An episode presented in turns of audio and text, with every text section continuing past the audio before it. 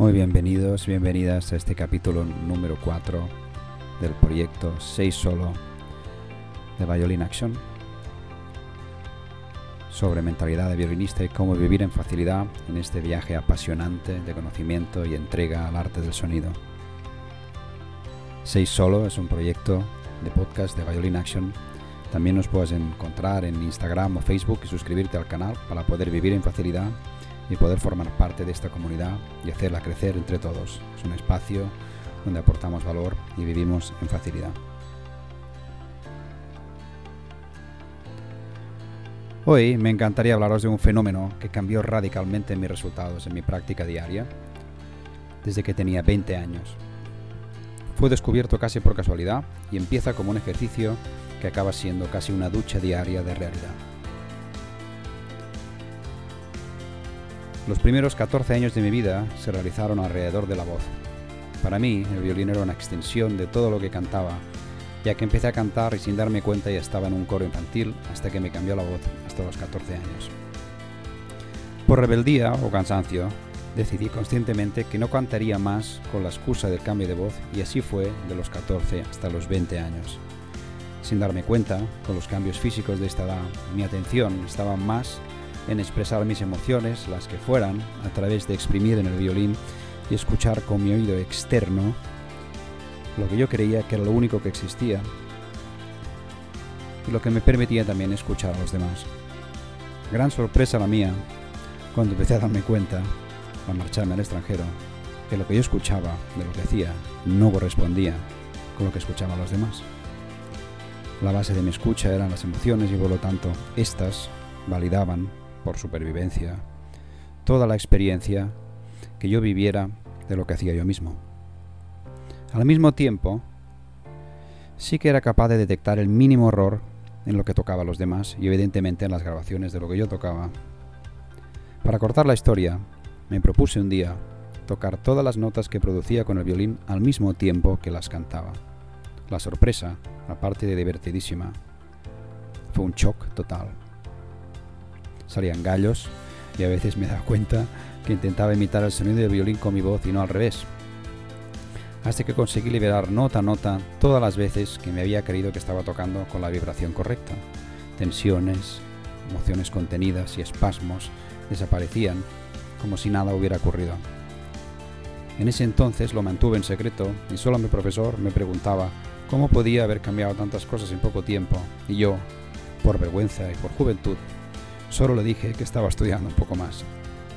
Años después, me pareció crucial compartirlo con las personas que estaban también buscando y tenían exactamente los mismos problemas de no poder unir el oído interno, el que imaginamos para poder cantar con el cuerpo, y el externo, el que escuchamos desde el exterior. Pero, ¿qué es esto de la verbalización?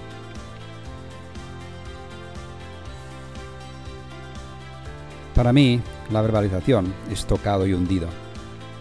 Entendemos por verbalización aquel método de estudio en el que utilizamos el lenguaje verbal articulado a la vez que tocamos el instrumento. La intención de la utilización de este método de estudio es para realizar un estudio mucho más consciente utilizando el poder del lenguaje verbal. Cuando tocamos un instrumento, la mente es la encargada de dar las órdenes y el cuerpo es el encargado de ejecutar esas órdenes. Hasta aquí bien. Verbalizar lo que estamos pensando hará que nos demos cuenta si hay una correlación real entre lo que pensamos y lo que tocamos. Muchos estudiantes y profesionales se ven frustrados en muchas ocasiones porque no logran plasmar en su sonido lo que oyen o lo que quieren transmitir. Y muchas veces se debe al autoengaño que nuestra mente está diseñada para la supervivencia y por lo tanto rehuye de lo que nos es complicado. La práctica instrumental requiere de una capacidad de concentración o focus y de unas capacidades técnicas muy elevadas, y nuestra mente nos engaña para evitar el sufrimiento momentario que le supone el desgaste de energía necesario para interpretar un pasaje y más aún una obra completa. Por otra parte, la mente es muy manipulable y es ahí donde mediante la verbalización podemos engañarla. Nuestro cuerpo raramente ejecutará órdenes que no vengan de nuestra mente. Y el hecho de verbalizar lo que queremos hacer forzará a nuestra mente por lo tanto a nuestro cuerpo a tocar exactamente de la forma que deseamos. Y es que al fin y al cabo, la verbalización también es un engaño.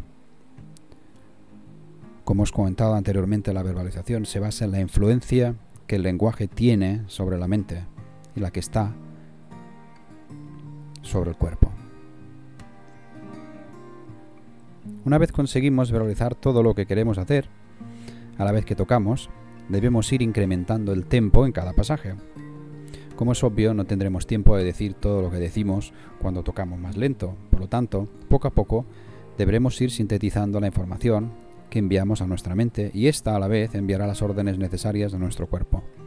El tempo, la velocidad, deberá ir incrementando hasta llegar a la velocidad final de la obra, donde con pocas palabras clave podremos ejecutar todo lo que queríamos hacer de una manera más automatizada y en un estado de facilidad, que es lo que se pretende llegar mediante el estudio a través de la verbalización. La verbalización es una herramienta que permite conectar y coordinar el nivel mental y el nivel físico a través del lenguaje hablado o cantado. Aporta mayor conciencia y control corporal, una mejor escucha activa una mejor concentración, organización y rendimiento temporal en el estudio de tu instrumento. El pensamiento manifestado en palabras requiere tiempo para imaginar las palabras, articularlas, producirlas y manifestarlas en sonidos entendibles. La mente va muy rápida y el cuerpo reacciona como puede a dicha velocidad. Relacionar el lenguaje verbal con la reacción física es un arte que elimina la separación entre la mente y el cuerpo. La autonomía es una necesidad creada por la unión de ambos. Y esto es lo que manifestamos con la verbalización. La mente es un continente lleno de pensamientos preparados para ser escogidos, para ser inteligidos, saber elegir bien, ser inteligente. La verbalización es el arte de ser incapaz de no hacer lo que dices. Te lo repito. La verbalización es el arte de ser incapaz de no hacer lo que te dices. Creer que tienes la capacidad de hacer lo que sabes es solo una pesada losa que tienes que cargar a través de la frustración y en silencio. Es como decir que sabes el gusto que tiene un plato recién hecho solo viendo una fotografía. Pero te lo voy a explicar más concretamente. Coge papel y boli porque esto lo tienes que probar. La prueba del algodón.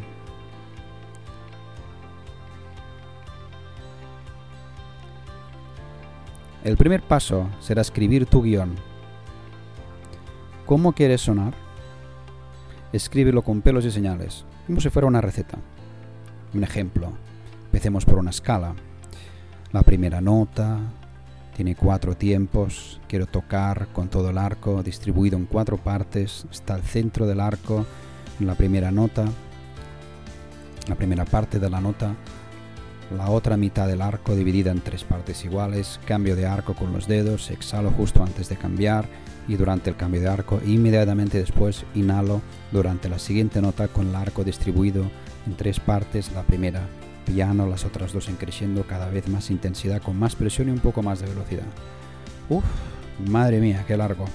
Todo esto, si eres capaz de hacerlo y decirlo, te va a cambiar absolutamente tu manera de ejecutar cualquier cosa que hagas con el instrumento. Una vez esté escrito tienes que leer en voz alta por si te olvidaste algo que quieres hacer o decir. El tercer paso sería tocar todo esto que quieres decir por lo menos a la mitad del tiempo. Mientras lees ese guion, intentas que coincida lo que dices con lo que haces, sin que sea evidentemente música de fondo. Y poco a poco tendrás la necesidad de crear tu propia y personal taquigrafía o imágenes abstractas subirás la velocidad y reducirás las palabras, los artículos, las descripciones concretas y a más velocidad, menos palabras. ¿Te atreves? Sí es verdad, la sensación de rechazo que tu propia mente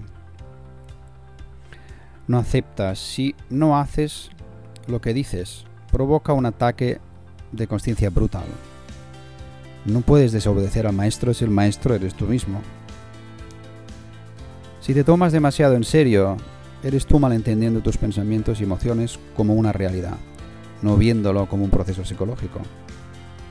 La vida puede ser percibida cuando estás en facilidad y relajado, no cuando estás serio. Estar serio no es porque estás haciendo algo muy significativo, sino porque estás malinterpretando tu propio pensamiento como una realidad, que no es existencialmente real, sino un espacio psicológico.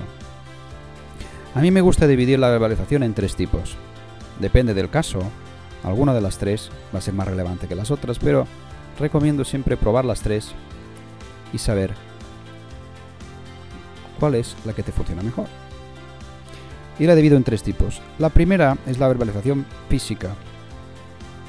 Saber y poder hacer lo que haces.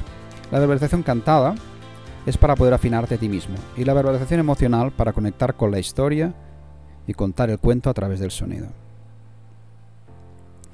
La verbalización física es aquella que utilizamos para poder hacer exactamente lo que decimos que hacemos. Este tipo de verbalización se divide en dos apartados, que se puede dividir en más apartados, depende de la velocidad que se quiera asumir, pero básicamente es para explicar exactamente qué estamos haciendo mientras tocamos. Y utilizar un tiempo de ejecución mucho más bajo de la velocidad real. La visualización física se explica uno mismo todo lo que quieres que suceda físicamente a tiempo real. Sí, muy complejo, pero imagínate lo que te dices cuando tocas sin pensar y tu mente está libre para pensar lo que le dé la gana, mientras tu cuerpo está tocando automatizadamente. Dentro de la verbalización física es importante la reducción de la cantidad de palabras, ya que es crucial para poder integrar la verbalización hasta conceptos abstractos con muy pocas palabras que te conectes con las mismas imágenes de tu sensación cinestésica.